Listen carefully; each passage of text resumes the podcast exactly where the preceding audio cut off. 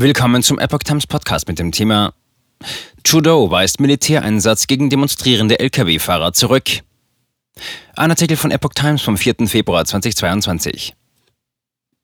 Der kanadische Premierminister Justin Trudeau hat Vorschläge zum Einsatz des Militärs gegen die andauernden Corona-Proteste in der Hauptstadt Ottawa zurückgewiesen.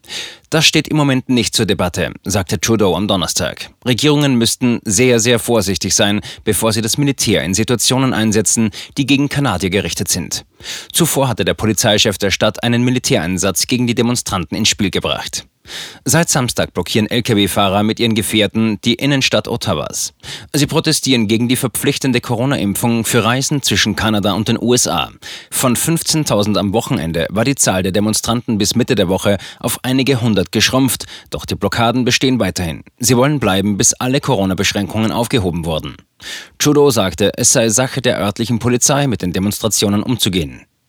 Die Bundesregierung sei aber bereit, Unterstützung durch die Bundespolizei und die Geheimdienste zu leisten. Er forderte die Demonstranten auf, nach Hause zu gehen. Die Anwohner hätten genug von den erheblichen Störungen. Der sogenannte Freiheitskonvoi der protestierenden Lkw-Fahrer war Ende Januar von der kanadischen Pazifikküste aus aufgebrochen. Begleitet von Unterstützern fuhren sie 4400 Kilometer bis in die Hauptstadt. Für das kommende Wochenende wird erwartet, dass die Proteste wieder anschwellen werden. Ähnliche Demonstrationen sind in anderen Städten wie in Quebec City und Toronto angekündigt.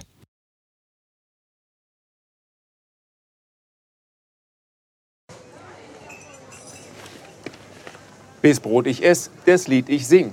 In Zeiten von Twitter und Facebook hat diese Redewendung aus der Zeit der Minnesänger neu an Bedeutung gewonnen. Wes Brot ich ess, das Lied ich sing bedeutet in der Medienwelt, dass Zeitungen die Interessen derer vertreten, die sie bezahlen. In Deutschland sind dies meist Parteien, Werbekunden oder Stiftungen einflussreicher Geldgeber. Die Epoch Times ist frei von allen solchen Einflüssen und steht allein in der Verantwortung derer, die sie finanziert, nämlich Ihnen, unseren Lesern. Die Epoch Times bietet Ihnen einen investigativen Journalismus, der Tatsachen aufdeckt und sich nicht von einer Agenda oder politischen Korrektheit einschränken lässt. Wenn auch Ihnen wirklich unabhängige und unzensierte Informationen wichtig sind, dann finden Sie diese in der neuen Wochenzeitung der Epoch Times. Zum Preis von nur einer Tasse Kaffee erhalten Sie nachhaltige Geistesnahrung für eine ganze Woche. Bestellen Sie die Epoch Times jetzt gratis drei Wochen lang zum Kennenlernen und lesen Sie den Unterschied.